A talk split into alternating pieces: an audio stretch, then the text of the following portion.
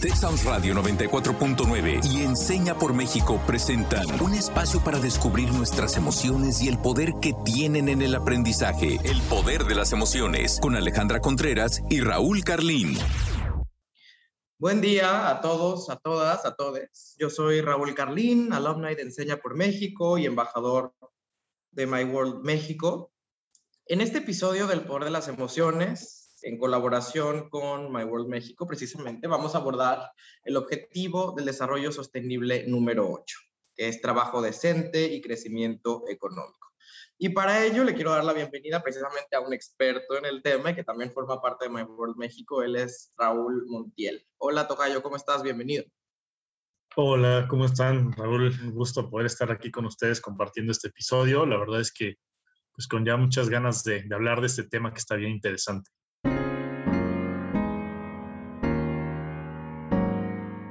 Y pues bueno, me gustaría comenzar planteando esta pregunta para abrir conversación. Y pues me gustaría saber qué opinan acerca de esto. ¿Qué significa para ustedes crecer económicamente con estos dos adjetivos bien interesantes, de una manera inclusiva y sostenible? Yo creo que es una gran pregunta. O sea, creo que cada vez de manera mucho más intencionada deberíamos estar adjetivando a nuestra economía. Em, si es que queremos que tenga un futuro. Em, Creo que es una pregunta interesante, importante y relevante porque creo que se la han estado haciendo muchos países, creo que desgraciadamente no todos. Em, y no es una pregunta nueva, creo que eso es algo que también me detendría a decir. O sea, es una pregunta vieja, pero yo creo que más vigente que nunca. O sea, ¿cómo le hacemos, por ejemplo, para superar el famoso paradigma económico del trickle down economics, ¿no? O sea, el efecto derrame, este, este este paradigma económico que se puso de moda, sobre todo en los 90 en nuestro país, eh, básicamente eh, arguye que hay que crecer, hay que hacer crecer la riqueza, ¿no? Sobre todo en la punta de la pirámide, digamos, para los que están enquistados ahí en la punta de, la pirámide, que eso eventualmente, de manera natural, espontánea, mágica, iba a gotear eh, la economía hacia los, hacia los de abajo, ¿no? Iba a gotear los residuos de esa riqueza creada. Em, y creo que hay que seguir hablando de eso porque em, este sistema yo creo que probadamente no funcionó. estamos hablando de que la economía tal y como la hemos entendido desde las últimas, pues ya más de tres décadas, ha generado que, y este es un dato de, Luigi Ferrajoli, un sexto de la población mundial concentre un, eh, cinco sextos de la riqueza mundial. Y al revés. Em, viceversa. En otras palabras, lo que estamos diciendo es que hay una minoría de gente que tiene eh, mucho y una inmensidad, enormidad de gente que tiene muy poco. En el mejor de los casos, porque también hay una gran parte de la población mundial que no tiene nada.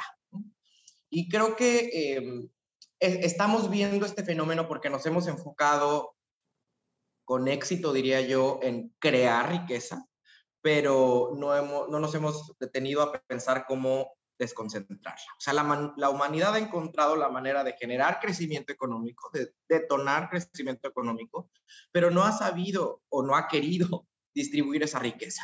Y la mayoría de los intentos que ha habido en la historia de combatir esa desigualdad, esa desigualdad, digamos, de la concentración de la riqueza mundial, eh, por otro lado, nos han llevado a parar el crecimiento económico. Pienso en, los regímenes más eh, autoritarios, más cerrados al mercado.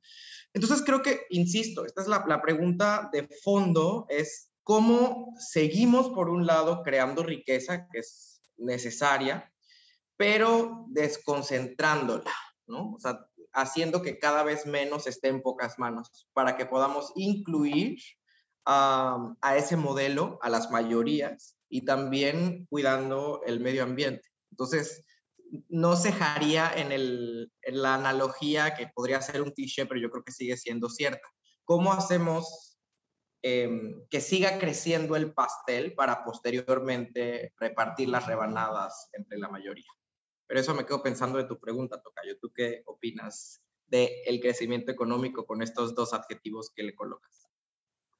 Qué, interesante, Tocayo. Y es que de verdad tienes mucha razón a la hora de, mencionar que justo no es un tema nuevo. ¿no? Este, esta cuestión de la acumulación de la riqueza y de cómo lo hemos intentado abordar desde muy diversos paradigmas en toda la historia de la humanidad.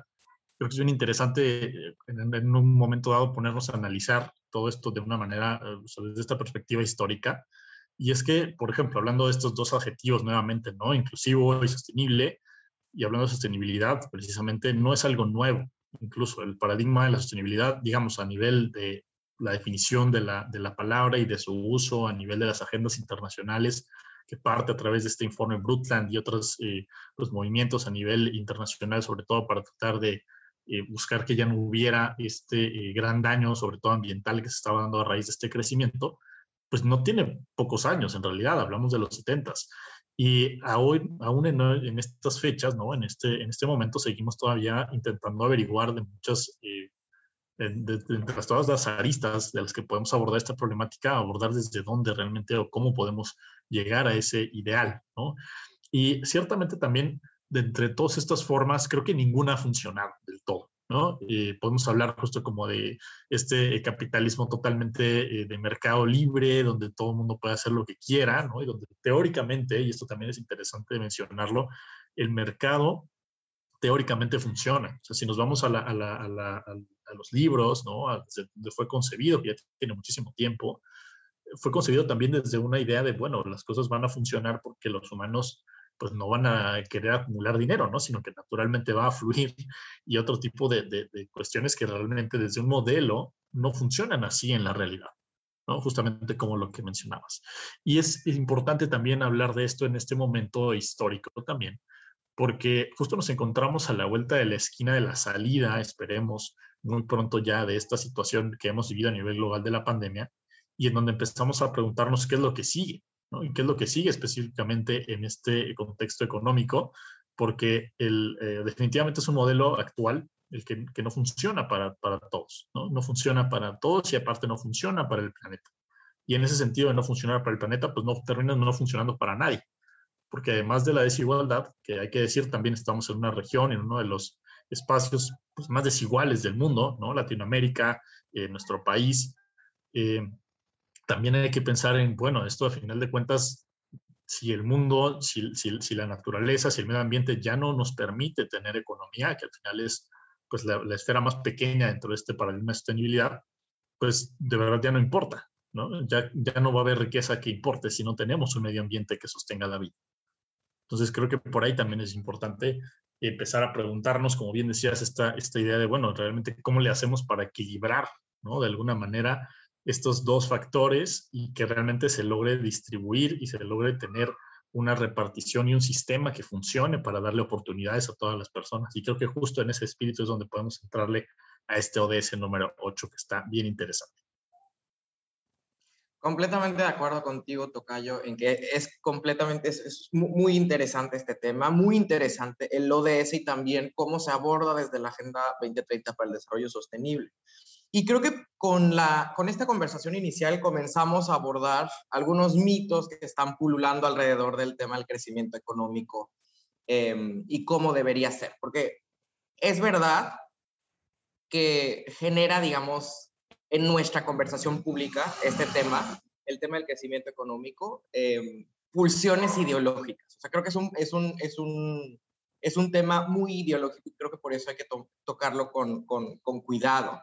O sea, como bien dices, está este mito de que quizá esta conversación, este debate sobre el crecimiento económico y cómo debería eh, al mismo tiempo venir aparejado de redistribución de la riqueza y cuidado del medio ambiente, etcétera, eh, no, es un, no es un debate nuevo. O sea, estamos hablando de que es quizá un, eh, una tara que venimos arrastrando desde la fundación del Estado moderno. Y por otro lado, también decías, por ejemplo, en la teoría el mercado funciona. Claro, y, habrá quienes también dirán que en la práctica también funciona.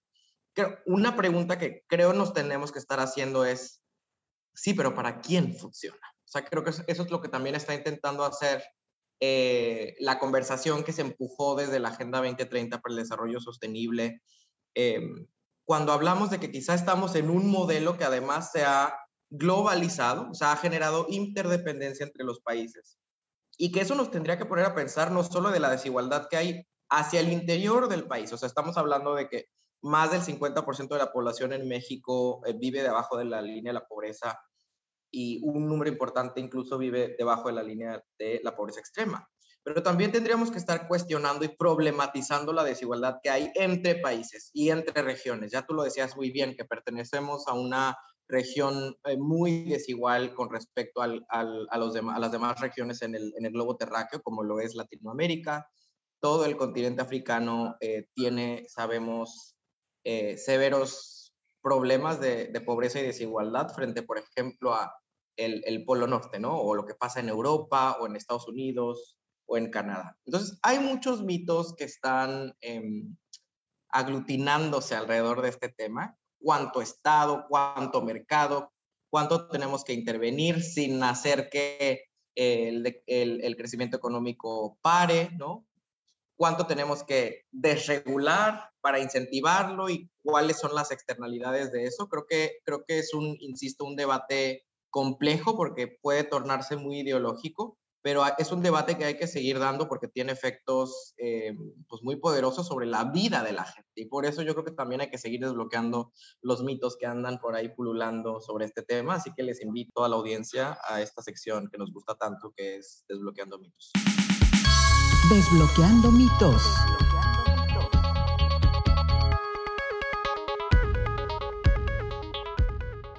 Para tener mayor bienestar, la economía debe seguir creciendo y generando externalidades. Pues em, yo, yo diría que este es el primer mito del programa, no sé qué piensa ahorita mi tocayo, pero yo creo que justo muy en la línea de lo que hemos venido conversando hasta ahora, yo creo que em, el bienestar es un paraguas mucho más grande que tan solo, em, o sea, que, que aglutina mucho más muchos más conceptos, digamos, muchos más indicadores que tan solo el crecimiento económico. O sea, no necesitamos, em, o sea, necesitamos, además de crecer, generar nuevos conceptos para entender el bienestar y para alcanzar el bienestar, ¿no? O sea, que crezca la economía, digamos, es necesario para alcanzar el bienestar, pero es insuficiente, ¿no? Y creo que además hay que preguntarnos, como bien decía mi tocayo, ¿cómo tenemos que crecer? O sea, si tú me preguntas, hay que crecer, pero la, la, externalidad negativa va a ser que se concentre más la riqueza, pues yo te diré, pues entonces, ¿para qué crecemos? Para que los mismos de siempre sigan engordando sus bolsillos, ¿no? O si tú me dices, ah, vamos a crecer, pero la externalidad negativa es que vamos a destruir lo poco que nos queda de medio ambiente, pues yo te diré, pues no, entonces no crezcamos, porque como bien dice mi tocayo, vamos a estar creciendo una economía eh, de un país que no va a existir en 10 años porque estamos a punto de acabarnos el planeta Tierra. Entonces creo que eh, para hablar de bienestar, insisto, hace falta crecer, pero no es lo único que hace falta. Por eso creo que este es el primer mito de nuestro programa. Toca yo, ¿qué piensas? Pues muy, muy, muy buenos puntos para, para, empezar la discusión. Digo, realmente creo que en general todo este tema de la economía es muy amplio y que vale la pena ponernos a, dilucidar acerca de estos puntos porque en realidad es algo muy crucial en el momento actual que estamos viviendo, ¿no? Y, creo que ahí, por una parte, hay pues una, una, situación a la hora de abrir esta discusión de que es algo que eh, es algo nuevo, ¿no? Es algo de frontera porque hay muchos temas en los que vamos a discutir y que no hay una prueba fehaciente de hacia dónde tenemos que ir, porque estamos realmente eh, en, el, en, el, borde, en primero en el borde del, cambio climático y de todas estas situaciones, pero también estamos justo en el borde de, entender, de entendernos como humanidad a nivel macro como un actor que puede ser sostenible, como un actor que realmente puede generar este bienestar sin eh, una gran cantidad de estas externalidades. Entonces, yo diría que aunque el crecimiento económico sí puede tener resultados positivos, pues sí justo hay que cuestionar cómo se hace y qué costos genera. Durante mucho tiempo el mayor de estos costos ha sido justamente el ambiental, además de todas estas cuestiones de eh, es una forma inadecuada eh, de, hacer esta repartición, de tener estos mecanismos de movilidad social derivados del crecimiento económico y que finalmente pues nos, nos da la idea, la pauta de empezar a explorar pues otros paradigmas, ¿no? Pensar que no solamente es posible este, este, esta forma de crecimiento para poder mantener una eh, pues tasa de, tener un poquito más de bienestar cada vez, pero pensando también en a quiénes se les está generando. Y esto viene incluso de la forma en la que lo medimos. ahora a la hora de, medir y que esto ya es cada vez más usual, no solamente pensar en el Producto Interno Bruto como una medición, por ejemplo, del progreso de los países, y nos ponemos a compararlo con otras mediciones, y es bien interesante cómo justo tenemos que pensar en desacoplar estos, estos eh, eh, pues, temas, ¿no? De que a la hora de ver la gráfica no suban al mismo tiempo la contaminación y el crecimiento económico, por ejemplo. ¿no? Entonces es deseable por eso explorar otros paradigmas como, por ejemplo, podemos hablar de un decrecimiento, y en realidad esto, reitero, es un tema justo de, lo que se está debatiendo en este momento a nivel tanto teórico como a nivel de, de, las decisiones de gobierno y de las decisiones que se están tomando en los más importantes ámbitos internacionales, porque esto, por ejemplo, nos puede acercar a un equilibrio entre lo que es nuestra huella ecológica y nuestro bienestar humano. Si lo vemos en una gráfica, ¿no? nos ponemos a, ver los países, en realidad los que tienen una mayor huella ecológica ni siquiera están en el top del, eh, del bienestar, ¿no? Sí están altos, pero podemos estar muy alejados de una huella ecológica que nos permita consumir los recursos disponibles para nosotros como, como humanidad, como planeta, para un año, por ejemplo, hablando de esta medición del día de sobregiro. Pero sí existe esta posibilidad de buscar este equilibrio, en la que sí haya un bienestar, pero sí haya también un consumo de estos recursos y una huella ecológica baja. Y eso justamente es donde empezamos a pensar en un decrecimiento, porque no necesariamente esa métrica es la única que nos puede dar el bienestar. Entonces, no significa tampoco, por supuesto, una mejor distribución, ni un acceso a oportunidades para todos. Y también, pues justo en, este, en esta idea podemos lograr hacer este desacople, ¿no? De que un solo indicador como el PIB no necesariamente porque eh, nos dé este, esta, este bienestar. Hay países desarrollados que ya están logrando un poquito este desacople, no necesariamente un decrecimiento, pero sí un desacople entre estos dos. Sin embargo, esto no es posible para todas las naciones porque evidentemente necesitas una gran inversión, necesitas ciertas condiciones. Por ejemplo, estos mercados se van distribuyendo más hacia un tema de producción este, de servicios, ¿no? Este, se va tercerizando más los sectores que implican estos eh, países y por supuesto eso va de la mano con tener menos emisiones, menos eh, consumo de recursos, pero pues los países que estamos apenas en vías de desarrollo tenemos mucho más dificultades para lograr tener ese tipo de acciones. Y entonces, aunque tengan recursos, también hay otros países como los países petroleros de Medio Oriente que siguen estando en un, este, este ejemplo de los que tienen un alto eh, Producto Interno Bruto y tienen un alto eh, bienestar, pero a final de cuentas siguen generándolo a costa de una externalidad ambiental muy importante. Pero sí hay otros países que están pues un poquito ahí en esta idea del decrecimiento, un decrecimiento verde, ¿no? Este debate continúa sin lugar a duda, pero para mí sí es un mito que para tener mayor bienestar la economía debe seguir creciendo porque ahí incluso entramos a una crítica interesante ¿no? acerca de la, del propio objetivo de desarrollo sostenible, ¿no? que, pone un 7% de crecimiento anual y que eh, cuando estamos hablando de un mundo finito, pues es bien importante decir que no podemos crecer infinitamente, ¿no? Hay un momento en el que vamos a llegar a ese límite. Entonces, pues este debate sigue abierto, estamos en este momento crucial de recuperación, como bien decíamos, pero sí hay otros paradigmas que podemos explorar y sí hay otras formas de generar este bienestar de una forma mucho más equitativa y que nos permita ir explorando cómo podemos convivir con el planeta y convivir mejor entre nosotros en mejores condiciones.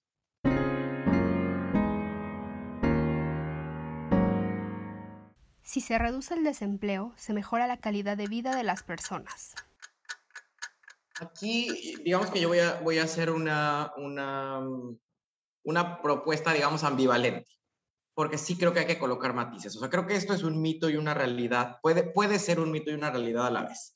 Creo que es una realidad porque si crece el índice de, desocupación, esto tiene efectos sobre la calidad de vida de las personas, pues estamos, sobre todo estoy pensando en lo que pasó durante la pandemia en México, por ejemplo, apenas en, en, 2020 se perdieron casi 13 millones eh, de empleo de empleos en México. Y yo sí creo que em, eso nos colocó en una crisis. Sí fue una crisis económica a pesar de que hubo eh, personas que estaban empujando el argumento contrario. No fue una crisis inflacionaria, o sea, no, no, no, no hubo devaluación del peso, como quizás en México estamos acostumbrados a ese, a ese tipo de crisis. Pero esta crisis fue una crisis precisamente de empleo, que por lo tanto em, hizo eh, que creciéramos en el Producto Interno Bruto eh, de manera negativa, etc. Entonces, digo, creo que es importante que cada vez más o sea, podamos dotar de empleo y de ocupación a las personas. Pero ¿por qué creo que además puede ser un mito esto? Porque creo que no solo nos podemos quedar en la frontera del debate que tiene que ver con generar empleos, porque creo que también hay una propuesta muy ideologizada cuando decimos que, por ejemplo, el sector privado eh, crea empleos y entonces no, no hay que problematizar qué tipo de empleos estamos dándole a la gente en México. Creo que algo de lo que tendríamos que estar hablando no es solo cuántos empleos hay, sino si, los empleos forman parte, por ejemplo, del sector formal. Estamos hablando de empleos que, em, que doten a sus trabajadores de seguridad social, que, les dote también de estabilidad financiera, em, que les permita tener acceso a una pensión en su, en su vejez. O sea, estamos hablando de, de, de si el empleo además no está precarizado, como es algo que sí sucede en México estamos hablando, por ejemplo, de que 31 millones de personas en México, lo cual es un 56% de la población ocupada, es más de la mitad, encontró empleo o tiene un empleo en la economía informal. Estamos hablando de que la mayor parte de eh, los empleos en México forman parte del sector informal en el mercado. Y estamos hablando de que entonces esos empleos precisamente no dotan a sus trabajadores de seguridad social, de estabilidad financiera, de prestaciones, ¿no? Y creo que eso también tiene un impacto en la calidad de vida de los trabajadores. Entonces creo que eh, hay que generar empleo, pero además hay que generar buenos empleos y formalizar la economía para que los trabajadores tengan acceso a todos sus derechos laborales. Bien, pues sí, totalmente de acuerdo en que es algo, eh, pues hay, hay, dos condiciones ahí importantes de las cuales hablar, ¿no? Por un lado, sí es una realidad, pero nuevamente hay que ver estos matices. Y creo que es algo que está, eh, pues de alguna manera, transversal a los temas que estamos abordando, porque justamente una cosa importante, antes de entrarle directo a hablar de la pregunta, es eh, ver cuáles son nuestros sesgos a la hora de hablar incluso de indicadores o de medición o de, o de pensar en una solución mágica para, la para las problemáticas que tenemos en el mundo, ¿no? Y si hablamos de la, de la pobreza y decimos, bueno, si le damos empleo a todos, pues ya se, se soluciona, pues tenemos que hablar de muchas preguntas alrededor de ese empleo. Si hablamos de crecimiento, pues volvemos a lo mismo, ¿no? Hablamos de la medición del Producto Interno Bruto. No necesariamente es bueno o malo per se, pero tenemos que ver todo lo que hay alrededor. O sea, si baja o si sube, eso puede significar muchas cosas, pero tenemos que meternos a analizar todo lo que hay alrededor en ese contexto. Y justamente hablando del, empleo, ¿no? La problemática real pues no es justamente, hablando a nivel global, no es solamente la escasez de este, sino la mala calidad de los empleos. Y aquí eh, tengo unas estadísticas, ya son un poquito antiguas, ¿no? Para la situación actual que la pandemia pues ha puesto de cabeza al mundo también en este sentido. Eh, pero desde 2018 se habla de que la mayoría de los 3.300 millones de personas empleadas en el mundo de todas maneras no gozaba de un nivel suficiente ni de seguridad económica, ni de bienestar material, ni de igualdad de oportunidades. Y aunque había una reducción de desempleo, pues eso no se veía reflejado en una mejora de la calidad de trabajo. Es por eso que el ODS 8 como tal, pues no se refiere solamente a un empleo por sí, por sí mismo, ¿no? Por sí solo, sino que habla de la calidad del mismo. Porque tener empleo no garantiza condiciones de vida dignas. Existe un total de 700 millones de personas que viven en situación de pobreza extrema o moderada a pesar de estar trabajando, a pesar de tener un empleo, de acuerdo a datos de la OIT. Y entonces para conseguir este desarrollo sostenible, pues tenemos que pensar en primera 100 empleos de calidad y también incluso en lo que hay detrás de esos empleos. Hablando, por ejemplo, de en qué industrias estamos eh, a nivel de decisiones, a nivel de inversiones, por ejemplo, qué industrias estamos promoviendo, qué actividades productivas estamos impulsando bajo esta premisa de tener empleo. ¿no? Porque a la hora de que, o sea, esta actividad productiva está generando, número uno, huella ecológica y número dos, eh, parte de ese crecimiento económico, ¿no? Entonces también es importante ver hacia dónde estamos canalizando estos empleos un, gran eh, pues, aliciente en este momento para el tema de la recuperación es hablar, mucho más de empleo verde. ¿no? y empezar a meterle mucho más políticas para fortalecer el campo que se está quedando sin, eh, sin personas que lo trabajen. ¿no? Entonces, hay, hay, muchas cosas ahí que, que abordar, que pues, son más complejas, pero hay que impulsar estas actividades productivas de una forma estratégica para que se cumplan estos dos grandes factores de los que hablamos, además de la economía, que es como el ODS en el que se concentra eh, bueno, más bien en lo que se concentra este ODS, ¿no? Está en, el, en, la parte económica, pero tenemos que ver justamente estos otros dos pilares, tanto la parte de beneficio social como la parte ambiental y que en la innovación y la formalización, por supuesto, también es bien importante, ¿no? Que los empleos cada vez sean más formales, que cuenten con protección eh, social, etcétera. y que incluso podemos hablar, incluso también ya es otro, otro gran tema, ¿no? Pero incluso el tema del pago de impuestos, la regularización de muchos funcionamientos también a nivel gubernamental, pues también están de la mano de todo esto. Y a la misma, al mismo momento, a la hora de optimizar el uso racional de los recursos en la producción y el consumo, porque realmente yo considero que la producción y el consumo y la industria y el trabajo, pues son de los pilares más importantes en los cuales tenemos que hacer intervenciones para buscar el desarrollo sostenible. A pesar de que lo más importante y la prioridad actual por los imperativos del cambio climático, por la pérdida de biodiversidad, por todas estas situaciones es el, el planeta, ¿no? la parte de los ecosistemas, la parte ambiental, en donde tenemos que intervenir es en la economía, y en la economía está metido justo este tema del empleo. Porque si ponemos a todo el mundo a trabajar en algo por dar trabajo, ¿no? Que genera un, un, malestar ambiental, pues le, vamos a terminar de dar en la torre todo lo que hemos eh, pues ya observado como problemáticas muy, muy graves que están actualmente sucediendo alrededor de todo el mundo, ¿no? Y especialmente en nuestra región. Volviendo un poquito para cerrar este, mi intervención en, el, en la zona latinoamericana, pues y de esta, eh, retomando un poco tu punto de esta eh, repartición, incluso eh, de, la parte laboral, ¿no? Y de la parte de, los, de las industrias. En realidad, en el norte global, pues hay una, una distribución diferente que las, las, industrias y los empleos que tenemos en el sur. Muchos de los empleos en el sur, pues justamente son subempleos, algunos, ¿no? Estamos hablando de industrias contaminantes, de industrias que son riesgosas, de industrias extractivas, y el riesgo que tenemos actualmente es que en Latinoamérica volvamos a impulsar el extractivismo por, eh, por volver a alcanzar este, estas metas de crecimiento o estas metas de empleo. Entonces es bien importante ver que hay otras formas de hacerlo. Y entonces, de esta manera, pues buscar que sí sea una realidad el reducir la calidad, este, digo, aumentar la calidad de vida de las personas, pero también no solamente darles empleo, sino darles empleo de calidad y que tenga un buen impacto socioambiental.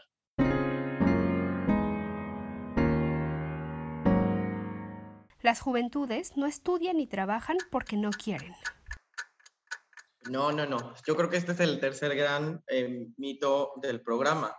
Em, suponiendo si conceder que eh, las juventudes no trabajan ni estudian, yo creo que hay que hablar de números y porcentajes para tener un, un, debate serio sobre este tema y estoy seguro que mi tocayo lo va a hacer en un momento. Creo que hay que entender que es completamente injusto saltar a la conclusión de que, de que es porque no quieren o porque em, son juventudes flojas o perezosas. Yo creo que hay un serio problema sistémico. Bueno, hay varios problemas sistémicos que en caso de que las juventudes no trabajan ni estudien, explicarían ese fenómeno, que tiene que ver, por ejemplo, con el acceso al empleo del que mi tocayo recién estaba hablando. O sea, hablar de si tienen acceso a empleos y si lo tienen, qué tipo de empleo es, ¿no?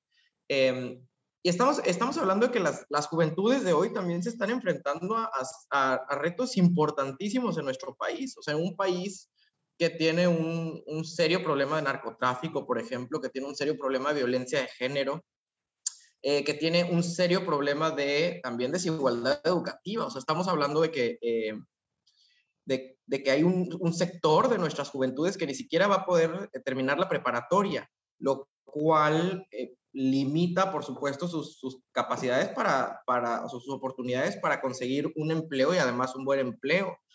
Continuamos con una, eh, con una crisis de deserción a nivel medio superior, por ejemplo, en la escuela.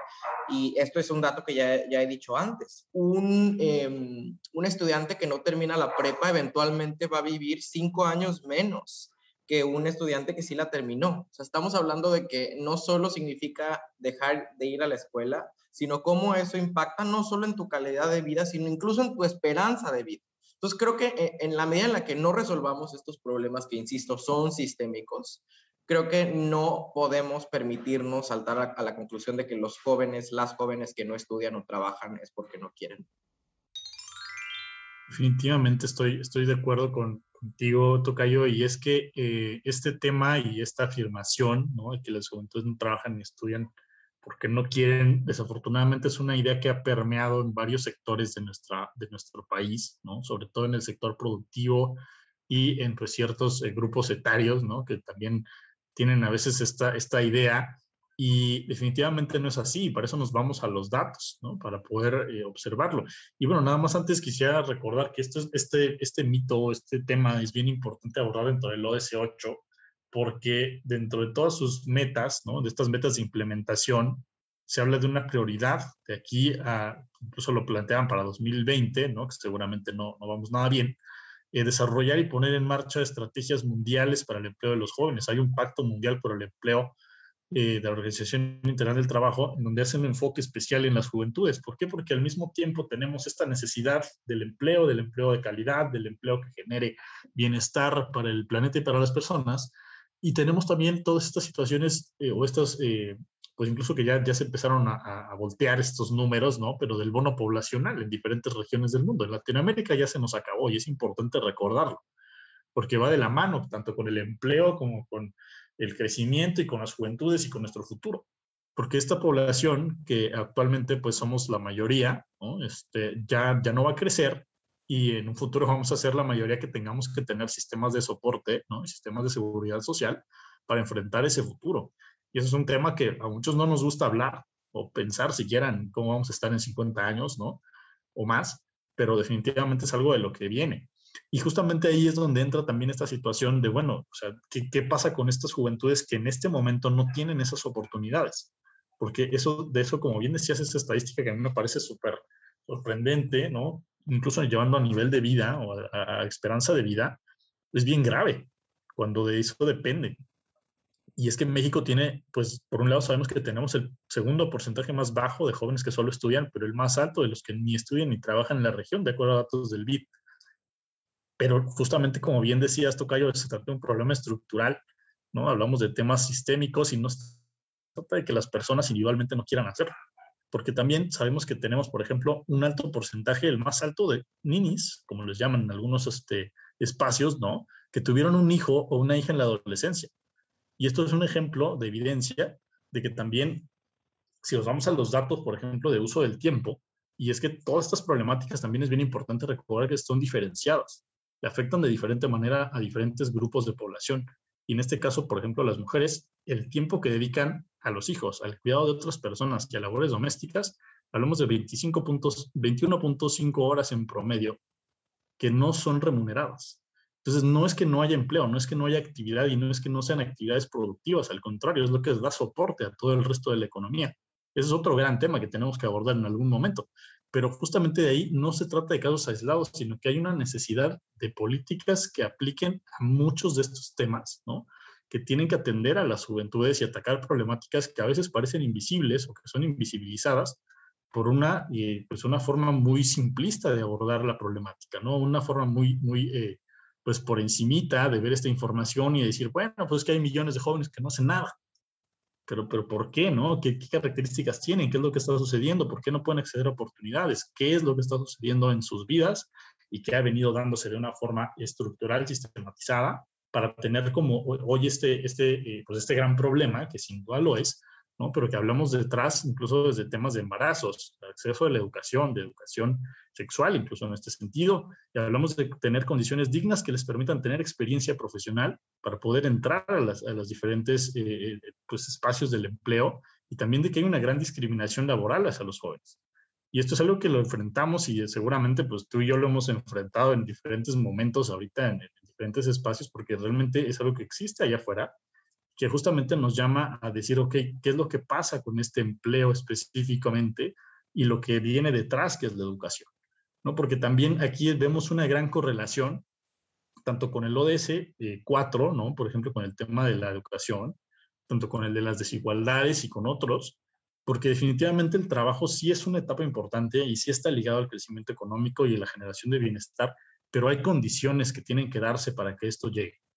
¿no? Una persona y sobre todo hablando, por ejemplo, de habilidades para el futuro, de lo que actualmente están demandando y lo que van a demandar en los siguientes años las carreras y los espacios profesionales que hoy ni siquiera existen todavía en las universidades, ¿no? Ya ni siquiera hablemos de que la gente llegue a la universidad. Hay muchas cosas que se tienen que atender en este sentido y dejar de estigmatizar a, una, a, un segmento de la población que no solamente tiene en sus manos la posibilidad de hacer el cambio, como mucho de este discurso de la propia Agenda 2030 lo dice, ¿no? Ser la generación que ponga fin a estas problemáticas y que cambie el mundo, también tenemos un gran peso encima, porque todas estas cosas que no nos permiten tener ni siquiera en un momento dado una cierta seguridad ¿no? de, de nuestro futuro, pues son condiciones limitantes para poder ejercer nuestra agencia de cambio. Entonces, finalmente, pues bueno, esto definitivamente es todo un mito, ¿no? Bastante eh, construido en diferentes espacios y que pues podemos concluir con que pues no son eh, ni, nosotros como generación millennial, ni, ni, estas personas estigmatizadas como niños, no son para nada lo que los juicios piensan y lo que a veces se puede escuchar en diferentes espacios. Y tenemos que tener, eh, tenemos que empujar estas, estos temas y estas políticas para poder realmente abordar de una manera integral el tener esta posibilidad de llegar a un desarrollo sostenible. Porque sin el poder, sin, el, sin la fuerza de estas generaciones colaborando para llegar a ese lugar, definitivamente es una misión imposible. Sí, me sumo 100% a lo que dices, Tocayo. Y, pensando qué es lo que desbloqueó de esta gran conversación que hemos tenido el día de hoy, son muchos aprendizajes, pero creo que sería una invitación, una invitación a nuestra audiencia también, a que le entremos al tema, o sea, que no nos resulte ajeno el tema de debatir sobre nuestra economía y cómo tendríamos que hacerla crecer em, para que nadie se quede fuera de este modelo. Y creo que sobre todo que le entremos al, al, debate sin caer en la tentación y en la trampa de nuestra conversación pública actual. O sea, creo que no hay que caer en la trampa de la polarización, eh, que los dos bandos de la conversación pública están apuntalados. O sea, no, no tenemos, por, por, un lado están los que, los que arguyen que hay que desregular la economía y, y hay que seguir por el camino del laissez-faire, laissez-passer. Y por el otro lado, em, creo que también tenemos otro bando que está satanizando el sector privado, y los mercados y, y a la economía eh, y apuntala más al Estado. Creo que hay una gran virtud en el matiz. ¿no? Y, de, poder tener una, conversación seria, eh, profesional, profunda sobre qué tipo de economía tenemos y qué tipo de economía queremos, con los datos que están a la luz de la mesa, em, con los porcentajes, con los números, pero sobre todo con los rostros y la vida de la gente que, por un lado, se está beneficiando de este, de este modelo y que por el otro también está padeciéndolo. Entonces, tengamos una conversación seria, insisto, sobre el tipo de crecimiento que tenemos que, eh, al que aspiramos, pero con nuevos ejes, o sea, no solo el eje de eh, la desigualdad económica, sino con el eje del medio ambiente, que ya no se puede quedar fuera de la ecuación cuando simplemente estamos sumando y restando números, porque estamos hablando también de, em, de la supervivencia, de nuestra supervivencia como especie, de la supervivencia del planeta Tierra y que de nuestra manera, que nuestra manera de consumir y producir y hacer crecer nuestras economías hasta el día de hoy está atentando en contra de nuestra casa común. Entonces, si no queremos desmantelar, terminar por desmantelarla, tenemos que problematizar cómo estamos creciendo. ¿Qué es lo que has tú el día de hoy, Tocayo? En mi caso, digo, yo creo que eh, lo más importante que, he eh, pues visto hoy es que tenemos, además de que coincido también en entrarle a este tema, es entrarles de diferentes aristas, ¿no? Desde diferentes puntos, porque creo que todos tenemos una opinión importante alrededor de esta cuestión económica y creo que incluso a la hora de hablar eh, con este lenguaje o con estas formas a veces un poco eh, rimbomantes, ¿no? de hablar de la economía o, o, que se vea como algo que se toman decisiones únicamente en los niveles más altos, pues nos va desvinculando un poco de lo que realmente significa esto y que son la mayor cantidad de decisiones que tomamos todos los días, ¿no? Y que tomamos como personas, que se toman a nivel de las empresas, de las familias, que son los dos grupos de, eh, de, las entidades, grupos humanos con mayor cantidad que existen en el mundo, ¿no? En primer lugar familias, en segundo lugar empresas, y tenemos que entrarle. Tenemos que entrarle desde nuestros espacios como personas, desde nuestros espacios como empleados, que podemos tener, nuestros espacios como emprendedores, nuestros espacios de incidencia política y pues entrarle a, a debatir y sobre todo a decir que, eh, pues a, tratar de, de, de, desbloquear estos mitos también para otras personas, ¿no? Sobre todo para quienes estamos eh, eh, pues con estas posibilidades que tenemos una responsabilidad mucho mayor a la hora de tener acceso a estos espacios, de, de poder decir, a ver, la cosa no va por ahí, ¿no? Tenemos que, que empezar a, a, tomar otro tipo de decisiones. Y sobre todo también, a mí me parece lo más importante, el entrarle a ver desde un ángulo positivo tanto la economía como el dinero, como el crecimiento, y, empezar a entenderlos también desde otra perspectiva, no satanizar ninguno de estos conceptos, sino hasta que realmente lleguemos a entender todas las implicaciones que tiene y también el sector privado. En realidad, mucho de lo que hablamos aquí, pues tiene que ver con el sector privado, ¿no? Con el crecimiento, con el empleo, tiene que ver con el modelo, con el capitalismo, si lo queremos llamar así, ¿no? Pero tenemos justamente que empezar a abrirnos, a entenderlo de una manera diferente para realmente poder hacer intervenciones sobre este concepto, sobre este funcionamiento, este sistema que pues básicamente rige toda nuestra vida. en realidad, les aseguro que terminando de escuchar este espacio, lo primero que van a hacer es tomar una decisión económica. Y si no, revisen su, su, este, eh, qué, es lo que van a hacer, ¿no? En realidad, esto, esto es lo que está rodeándonos todo el tiempo. Tenemos que entrarle y tenemos que ver cómo sí pueden funcionar para el planeta y para las personas. Invitamos también a la audiencia a que sigan pensando sobre este tema mucho más allá de este episodio. Ya mi tocayo les acaba de poner un reto. Revisen qué es lo que van a hacer, qué decisión económica van a tomar terminando de escuchar este episodio. Y además sigan pensando sobre el tema alrededor de la siguiente pregunta. ¿Cómo tendríamos que hacer crecer nuestra economía para que nadie se quede atrás? Y la frase del día, en esta ocasión de Eric Fromm, yo creo que un poco anticipada, eh, nos anticipó un poco mi tocayo eh, la esencia de esta frase, pero esto pensaba Eric Fromm. La economía como esencia de la vida es una enfermedad mortal, porque un crecimiento infinito no armoniza con un mundo finito. Yo soy Raúl Carlín, este ha sido un episodio más del Poder de las Emociones. Gracias Tocayo y gracias a todos y todas desde su casa. Hasta la próxima. Muchísimas gracias. Eh, para mí realmente fue un gusto de verdad poder compartir este espacio. Espero que surjan muchas nuevas preguntas, muchos nuevos pensamientos y que se sigan transmitiendo a partir de este estos minutos de compartir alrededor de este gran tema. Hasta la próxima.